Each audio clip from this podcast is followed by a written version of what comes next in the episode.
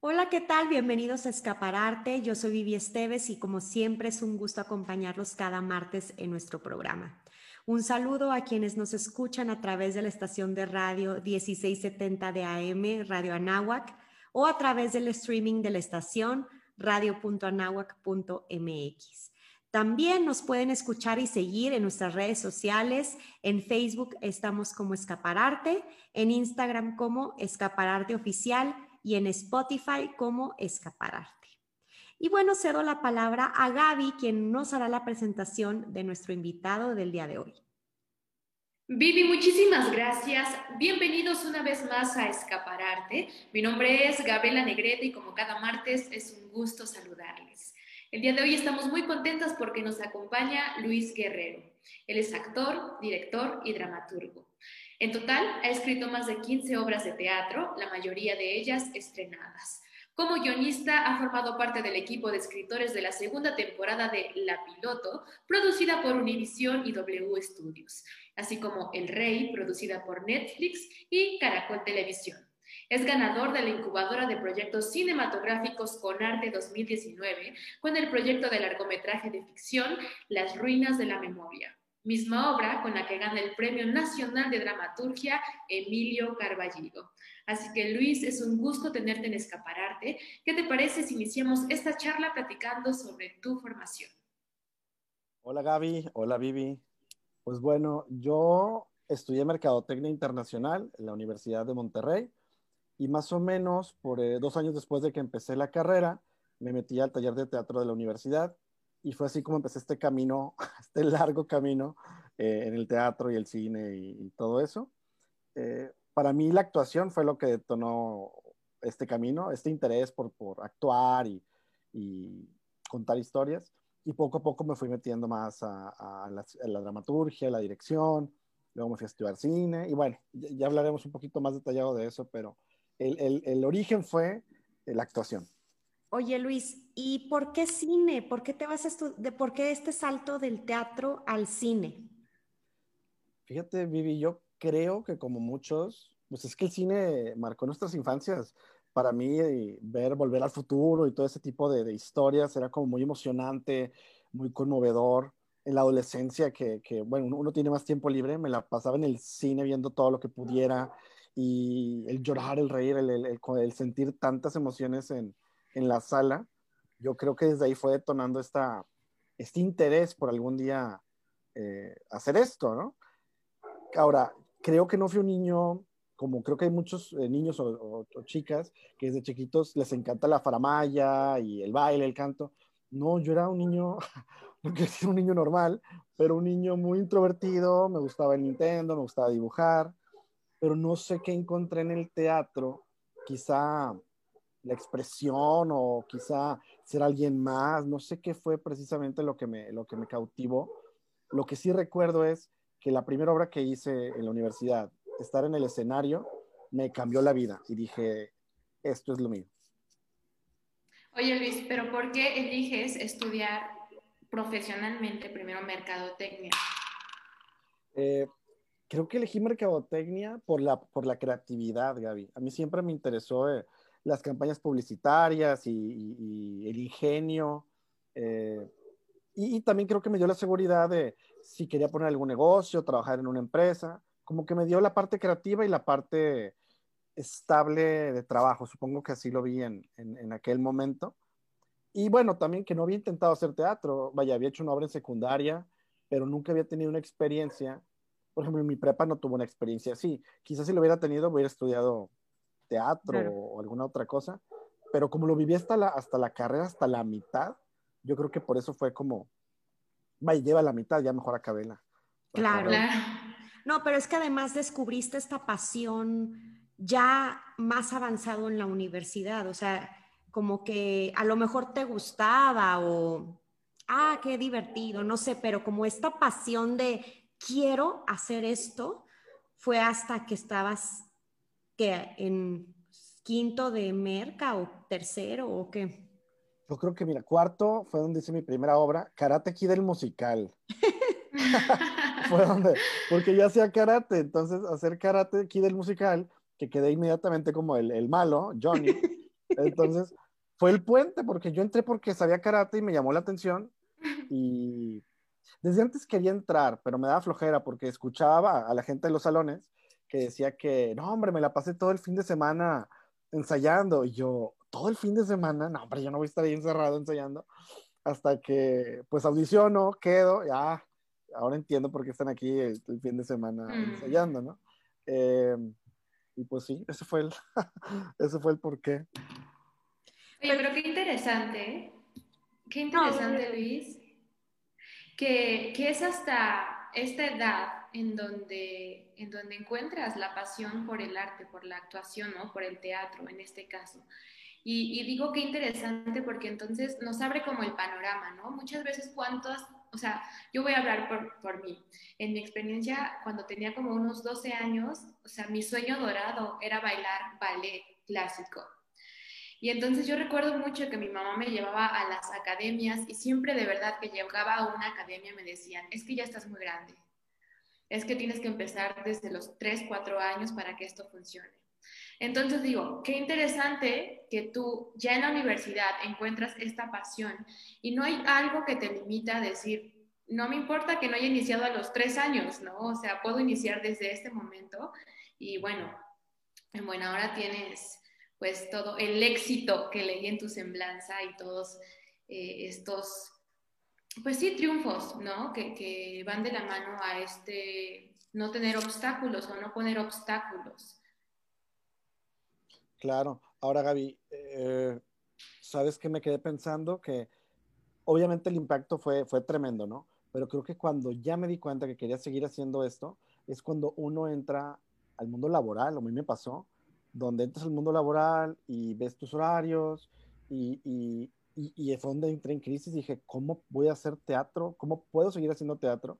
Y fue donde, como mucha gente, combinaba mi trabajo Odines con, con haciendo producciones es una, una friega, vaya, es mucho trabajo el, combinar un trabajo de tiempo completo más ensayos de tiempo completo, te absorbe mucho, pero fue donde, donde poco a poco creo que la balanza fue cada vez avanzando más hacia lo creativo, ¿no? Este, pasaron cuatro años así, estuve así, en un trabajo muy de tiempo completo, hasta que dije, ¿sabes qué? Ya es tiempo de dar el salto, y ya me hice como maestro de tiempo completo, y bueno, ya de ahí se desprendieron como otras experiencias, ¿no? Pero siempre, en mi caso, fue este salto de fe de ahora o nunca, ¿no? Y Luis, platícanos justo eso, o sea, estabas en un trabajo de oficina, tratando de combinarlo con el quehacer teatral o el arte, y luego cuando decides ya dedicarte a eso, platícanos un poco cómo combinas tu carrera, justo antes de, empezar el programa platicábamos, hago esto, hago poquito de esto, hago poquito de esto. Platícanos cómo fuiste desarrollando y encontrando tu camino en eh, el teatro y cine, porque como que mezclas estas dos, dos áreas. Claro. Eh, bueno, para empezar, creo que tuve bastante suerte, porque en mi trabajo Godínez, tenía un jefe encantador que me, dejaba, si tenía función, me dejaba salir un poco más temprano o me decía, termina los pendientes y, y mañana los revisamos. O sea, me dio mucha libertad. Hasta mis compañeros mismos me ayudaban de, órale, imprímale a Luis los programas de mano, estrena mañana, y estaban ahí enseñándome cosas bien lindos. Y, y, pero, pero la mayor fortuna que tuve, eh, porque mi trabajo era de redactor publicitario, como copywriter de, de publicidad, y yo no llevé ninguna materia de eso en la universidad. Casualmente nunca llevé esa optativa, pero mi jefe era muy buen escritor, escribía cuento, tenía muchos estudios, era un comunicólogo, es un comunicólogo excelente. Entonces, esos cuatro años, Vivi, me pulió mis, mis habilidades de redacción cañón. Entonces, en cuatro años, haz de cuenta que tuve mi licenciatura en redacción. Entonces, ya acentuación, ortografía, estructura, eh, todo me lo pulió bastante. Entonces me ayudó mucho para luego, ya que estoy en el ámbito ya creativo, pues ya tenía dominada la, esa herramienta. Em, todo, todo ayuda, todo ayuda. Es impresionante que hasta el trabajo Godín que tuviste te ha puesto a que alimentó tu proceso creativo. O sea, se oye rarísimo, pero es que todo lo que vive uno cuando es artista como que te nutre para plasmarlo en lo que creas, ¿no? Claro. Y no sé, yo la analogía que hace poco le contaba a alguien, creo que cuando descubrí esta pasión de, de, querer eh, actuar y hacer más cosas, siento como, como si uno, eh, como la gente que cambia de religión, que se vuelve muy apasionada y muy, se, se obsesiona con eso, a mí me pasó así, porque empecé a actuar y empecé a descubrir este universo de posibilidades. Así que después de actuar un tiempo, dije, a ver, quiero dirigir, eh, quiero escribir. Y, uno, y esta hambre de, de, aprender y de crecer, creo que es lo que siempre nos lleva a pues, ampliar los horizontes, ¿no? Para no... Eh, creo que en mi caso me ayudó mucho el, el, no soy solo actor. Eh, creo que me ha salido mucho trabajo, afortunadamente, porque hago muchas cosas. Y al hacer muchas cosas, creo que una por inmediatez mejora la otra. Eh, a lo que quiero decir es que si tomo un curso de actuación, entonces de alguna manera mi dramaturgia y mi dirección mejoran. O si leo un gran texto, siento que mi, mente de director lo crece también. Entonces, he encontrado esta correlación entre, entre las tres áreas, que, que, son las que más me gustan. Entonces, siempre estoy aprendiendo, siempre me gusta eh, conocer gente nueva, ver trabajos, y eso creo que hace que, las herramientas mejoran.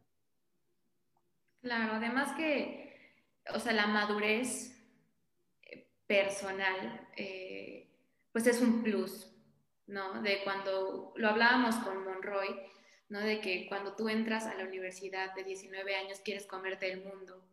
Y, y, tú viviendo todo lo que has vivido, o sea, el haber aprendido otras cosas, inmediatamente enriquecen a lo que sea que vayas a actuar o a escribir o a dirigir. Claro. Monroy, Mario, Mario Alberto. No, ah, ah, ya. Eh, Fernando Monroy, Martínez ah, Monroy. ah, ya. Un profesor gran también, este, dramaturgo, dramaturgo analista de textos, es mm. una eminencia aquí también en, Ciudad de México. Claro. Entrevistamos hace, hace unos programas y también nos platicó justo esto, que todo te enriquece y te, y te va, pues, forjando tu, tu camino artístico. Pero Luis, platícanos cómo fue entonces, ¿qué empezaste a hacer? O sea, empezaste a combinar docencia, eh, actuación, dramaturgia, ¿cómo combinaste tu carrera? Bueno, ya les comentó un poquito que la actuación fue Karate Kid del musical, el empujón que necesitaba. Eh, creo que el siguiente empujón fue la dramaturgia, porque yo siempre, como mercadotecnista, eh, siempre tenía ideas, volviendo a la creatividad. Siempre estaba pensando en alguna historia. Bueno, es que no eran historias. Eh, es que tuve la fortuna de mi programa de estudios que llevé materias bien raras. Llevé, bueno, no raras, llevé filosofía, teología, psicología, eh, arte, eh, vaya, mi plan de estudios astronomía, que me inspiró otra obra. O sea, llevé tantas cosas que ampliaron mi, mi, visión del mundo, la, la, la, neta. Entonces tenía todas estas, esta creatividad que no sabía dónde ponerla. De repente en mi libreta se apuntaba como ideas, pero nunca escribí ni un guion ni nada, ideas. Lo que tona mi dramaturgia, el inicio, fue cuando muere mi papá eh, por una enfermedad en el 2005 y fue una experiencia pues que obviamente me sacudió a mí y a mi familia, pero entonces por primera vez dije, tengo que contar lo que viví. Y, y, me senté en mi computadora y no sé cómo, en seis meses, escribí una obra que ahorita la leo y me da vergüenza, pero pues fue el, fue el, el empujón que necesitaba para, para hacer algo, ¿no? La completé, se la di a, a, un maestro llamado Hernán Galindo, que es un gran dramaturgo aquí regiomontano, y me citó a su oficina y me dijo, oye, está muy bien el texto, te falta leer. Me dice, léete estos cinco textos de dramaturgos mexicanos, cuando los leas, eh, platicamos otra vez y te doy otros cinco para que, si quieres ser escritor, te voy a, a dar libros para que te, te eduques, ¿no? Pues a la semana... Perdón que, perdón que te interrumpa, es que eso me, a mí me, pues me encanta como que Hernán Galindo es tu mentor. Claro. Eh, y Hernán Galindo, Gaby, es, un, es una figura muy importante en el teatro en Monterrey. yo creo que de los más importantes, ¿no, Luis? Que, hemos tenido, porque sí es un parteaguas de el teatro y lo que él ha construido eh, a nivel industria en Monterrey. Y como que él acogió a Luis, nunca lo hemos platicado, pero yo eso siento, ¿no, Luis? ¿Tú eres un mentor? Digo, ¿él es tu mentor? Sí, es, sí, es, un gran mentor. Vaya, él, fue el primer gran mentor de, mi vida y todavía sigue siendo, bueno, actualmente es mi jefe también en la universidad Siempre hay como un, ah, cariño muy especial. Y más porque, como tú dices, Vivi, estás pequeño, tienes 22 años, eh, ¿quién te pela? ¿Quién te ayuda a dar un salto? O sea, no sé, o sea, ¿quién te echa la mano? La neta, hay muy poca gente que, que, te, que te, regala su tiempo y su, su paciencia. Eh, y Hernán me regaló eso. Eh, entonces, entonces, vaya, eso, esas porras que Hernán ha hecho en ese inicio, pues fueron lo que me han llevado poco a poco a, seguir pues creciendo y, luego, claro, buscando más maestros y, siempre crecer y todo, pero para mí fue el gran primer apoyo de, una vez le dije, le dije, es que te agradezco porque tú creíste más en mí de lo que yo creía en esa época. Es muy fuerte, pero tuve esa fortuna de, tener ese, ese, ese, gran apoyo. Porque bueno, después de esta, esta obra muy mala que, que saqué, que me, que me leyó él, hice una segunda obra un poquito menos mala, y una tercera de Centona, que ganó un premio aquí de, de Monterrey. Un, chavo pidió beca y, y, la pudo montar. Y a partir de ahí ya gané esta confianza de, ah, mira, creo que ya, ya medio puedo escribir. Y ha sido una tras otra. Este, pues sin parar, yo creo que una obra cada uno o dos años. ¿Cuántas has este, escrito, Luis? Pues yo creo que entre unas, unas 15 por ahí, yo creo, más o menos. Órale. Luis, entonces cuando empiezas a escribir, ¿qué pasa con la actuación? Eh, ¿Lo ah. dejas por completo? ¿Lo pausas? ¿Qué ah. sucede? Vamos, lo quería conectar, qué bueno que me recuerdas, Gaby, con la dirección. Eh, en esa época también yo tenía la fortuna de, tenía mucho trabajo, vaya, me invitaban mucho a, actuar, pero papeles chiquitos. Y después de un tiempo empecé a notar que mi perfil estaba muy limitado porque me daban literal el niño el perro o el anciano. Eran como los papeles que me ofrecían. Niño, perro, anciano. Niño, perro, anciano. ¿Qué perro? No sé, me tocaron como tres perros en tres, cuatro años. El perro, ¿no? Entonces dije, ¿sabes qué? Yo creo que tengo más potencial, no solo eso. Creo que puedo hacer más cosas. Nadie me está, nadie me está invitando a hacer esos papeles. Pues voy a dirigir mi propia obra para yo darme el papel que yo quiera. Entonces, conseguí un texto maravilloso que es Una vuelta de tuerca, que es una novela muy famosa de fantasmas y, dos personajes, o sea, vaya, eh, sin, sin set, era una silla y una mesa. Y dije, voy a hacer este proyecto para, porque yo quiero actuar, más que dirigir, yo quería actuar. Invité a una colega que seguramente conocen, si la conoce. Es la que hiciste con Diana Bobbio. Con Diana Bobbio, claro, que ahorita está triunfando en el cine mexicano pues fue mi, mi, colega de la universidad, la invité con el apoyo de otro chico muy talentoso que está en León y en México y ha ganado varios premios del FONCA, es Roberto Mosqueda.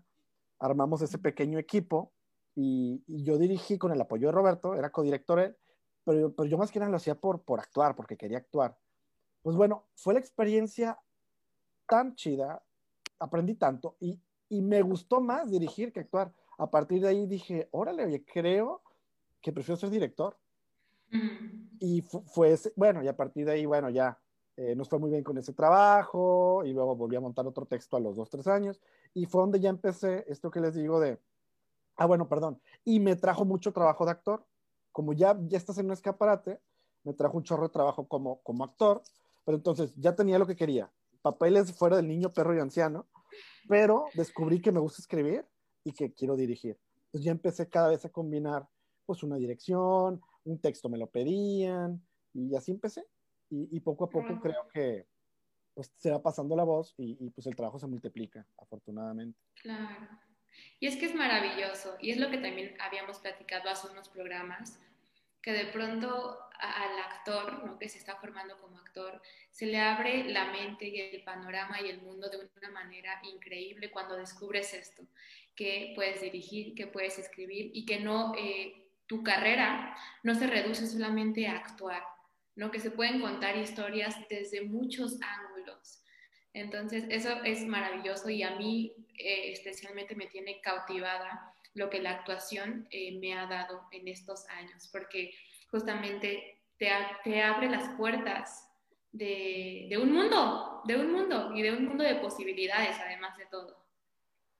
Claro, Gaby. Y, y sabes qué también, que creo que como actor, creo que lo más difícil es lidiar con el, el casting, el rechazo, el doy el tipo, el no doy el tipo, el, e, el insistir, ¿verdad? Pero creo que si uno, si uno puede tener un poco más de opciones de trabajo, también eso creo que te, te puede dar más trabajo, ¿no? Nunca sabes si, si al ser asistente de alguien, a lo mejor luego alguien te da una oportunidad, o, o, o, me ha pasado que leen un texto mío y luego pues me invitan a, a, dirigir otra cosa.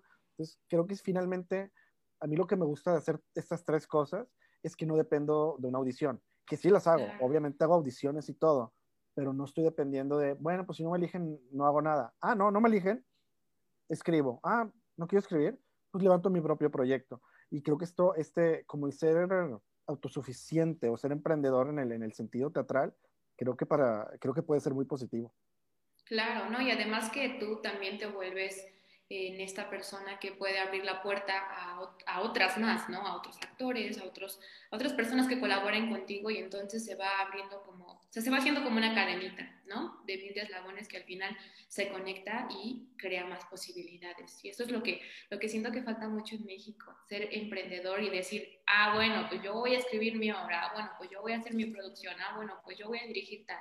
O sea, siento que nos falta como ese espíritu, ¿no? Ojalá que, que, en estos años podamos eh, empezar a levantarnos porque, porque se necesita y porque se puede además, porque estoy segura que hay tanto talento que se tiene que explotar ya. Claro, claro. no, y además, si nos esperamos a, a, a las audiciones, que yo hice eso mucho tiempo, no, o sea, eh, ¿cuántas audiciones hay para empezar al año? Muy pocas. Y de esas pocas que hay, todavía falta que les gustes, que le des el tipo, que sea, eh, no sé, rango de tu edad, eh, aspecto físico, que les llame la atención tu talento, que hagas una buena audición, eh, mil cosas, miles de factores que, que se interponen. Entonces, pues tener trabajo, nada más de actriz, se reduce a un porcentaje muy pequeño. Y... Lo que causa además, ¿no? Una frustración eh, increíble de por qué no quedas, eh, porque todo se reduce, como dices, Vivi, a eso, a una audición. Exacto. Oye, Luis, y bueno, ahora cambiando un poco de tema, eh, platícanos del de, el cine. Veo que has hecho algunos guiones para series, para cortos. Platícanos un poco también de esta parte cinematográfica. Bueno, pues tuve la fortuna de ganarme media beca en el 2014 para irme a la Vancouver Film School, que me fui grande, me fui a los 31 más o menos, eh, pero me atrasé mucho porque yo quería una maestría. Entonces estuve aquí en México haciendo como, según yo, currículum y, escribiendo mucho y finalmente o no quedaba en las, las, las que yo quería. Yo le tiré al, al top, ¿no? Le, le, tiré así en NYU, Columbia, como a esas. Y no quedé, y no quedé.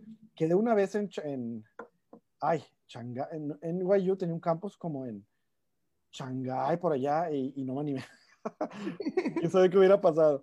Este, pero finalmente no quedé y, y, me ofrecen media beca para estudiar el, el, programa de Film Production, que ves todas las áreas de, de realización, eh, de dirección, guion, todo, eh, sets, eh, edición, todo, todo, todo, fotografía. Me fui un año, eh, regreso, que bueno, eh, el teatro obviamente me volvió a jalar, volví al teatro también, no, nunca he dejado de hacer teatro, pero sí ya me dio más herramientas para dar otro paso que todavía no lo doy, que es hacer un largometraje y como irme también por ese lado. Pero lo que sí me dio es, el guion. Eh, en el 2018 me ofrecen entrar a una teleserie, eh, La Piloto, que estuvo en Televisa y en Univisión, para mexicanizar los diálogos, que era bien curioso porque eran puros colombianos y querían un mexicano que, que, que, fuera bueno con el diálogo para estas palabritas o estos detallitos. Y fue una experiencia que cambió mi vida. Eh, fue muy bonito, fue mucho trabajo, eran tres guiones por semana. pero lo que más me dio gusto es que al principio era un trabajo muy sencillo porque era mexicanizar una que otra palabra. Luego me mandaban notas de los capítulos donde era corregir eh, algunas escenas, cosas pequeñas pero, pero importantes.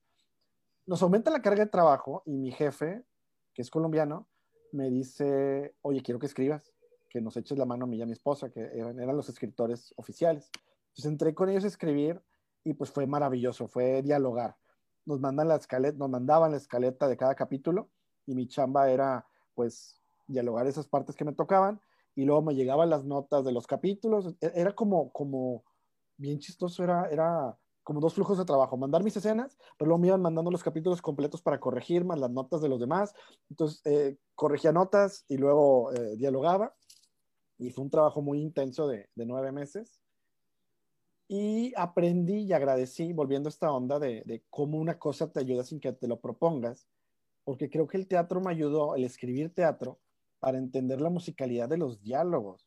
Vaya, yo no soy músico, ni mucho menos, ni mucho más, no sé cómo se diga, pero sí me dio el teatro este oído de cómo una palabra o cómo acomodas la frase hace que se escuche bien o se escuche mal, se escuche natural y cómo con la pura palabra puedo dar a entender el subtexto de una escena o, dónde están, o, si hay cierta tensión, o de qué clase social son. Entonces, todo esto lo fui agarrando, digo, ya lo tenía por el teatro, pero lo potencié a la, a la mil, porque ya no era preocuparme por la historia o, por otra cosa, era el diálogo, enfocarme en el diálogo. Y fortalecí ahora mucho mi, mi diálogo. Eh, y bueno, esa fue la primera serie que hice, y este año me acaba de caer la segunda, que es la bioserie de un cantante mexicano muy, muy famoso, pero todavía no puedo revelar quién es. Pero pronto, el año que entra sale, ya pronto les, les diré. Qué padre, Luis. Y estás en el equipo de escritores también. Dialoguistas, fíjate, somos eh, tres regios los que estamos escribiendo. Estamos muy, felices. Me da mucho gusto. ¿Se, produce en Monterrey? no, en... Colombia. Qué curioso, ¿no? Que Colombia hagan esta, esta serie. Es para, para, para una televisora de, Colombia y nos, igual nos mandan la escaleta y acá los tres hacemos los diálogos de, de los capítulos. Padrísimo, Luis. Y además también, eh, pues felicidades por tu premio que acabas de ganar, Emilio Carballido. Platícanos de esta convocatoria, ¿de qué trata tu obra? Ya la quiero leer, Luis. O sea, ¿dónde podemos leer tus textos? ¿Los vas a montar? ¿Los prestas? ¿Los vendes? ¿Qué onda? No, hombre, no, no. Yo, yo por mí que se monten. Yo, yo los, los doy a quien quiera. Eh, mira, lo más fácil es que, que se entren a Dramaturgia Mexicana. Es una página de, de dramaturgiamexicana.com. Allí hay muchos dramaturgos mexicanos y ahí estoy incluido.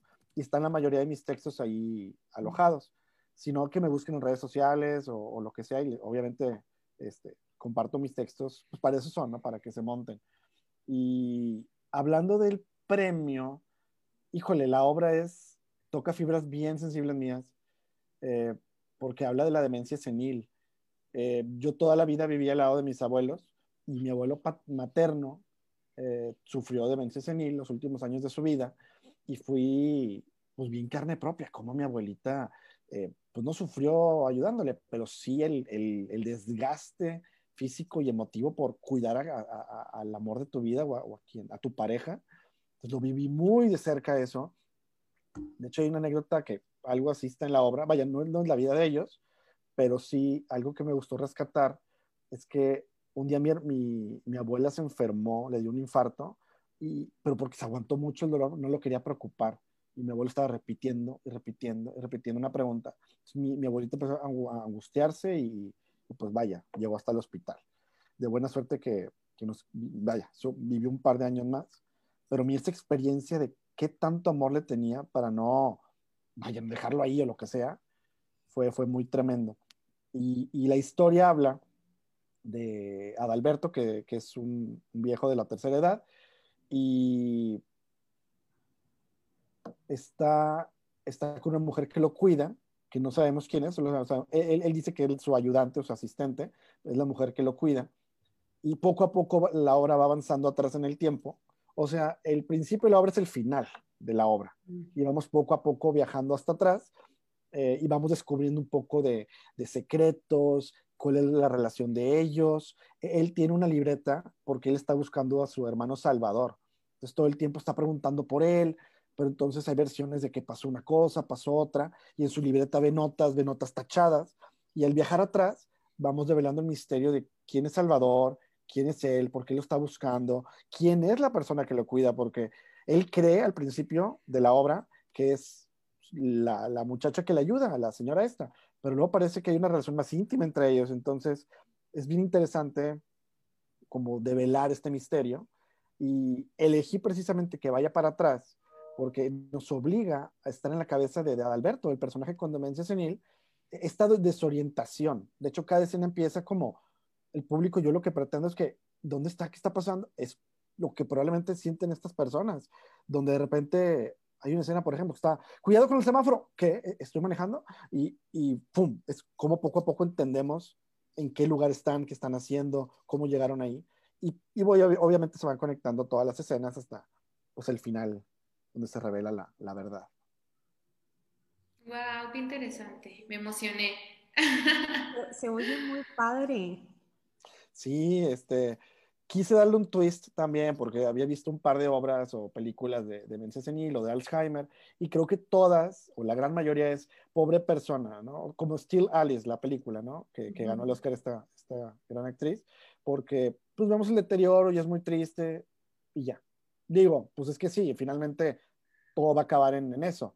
Entonces quise darle un twist con un poco más onda cine negro, eh, de hecho, la, la, obra tiene tintes de, de, cine negro porque la viejita siempre es, está como, siempre fumando, como estas femme fatal, ¿no? Del cine.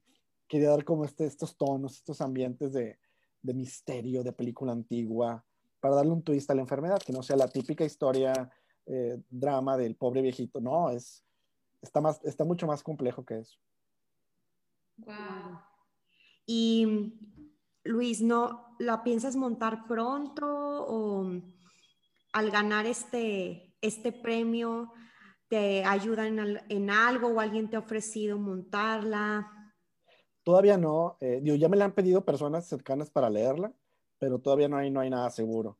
Lo bueno es que se publica en marzo y hay una lectura también en Monterrey en marzo. Entonces, a ver si a raíz de la lectura, pues ojalá se monte en algún lado porque me haría muy feliz.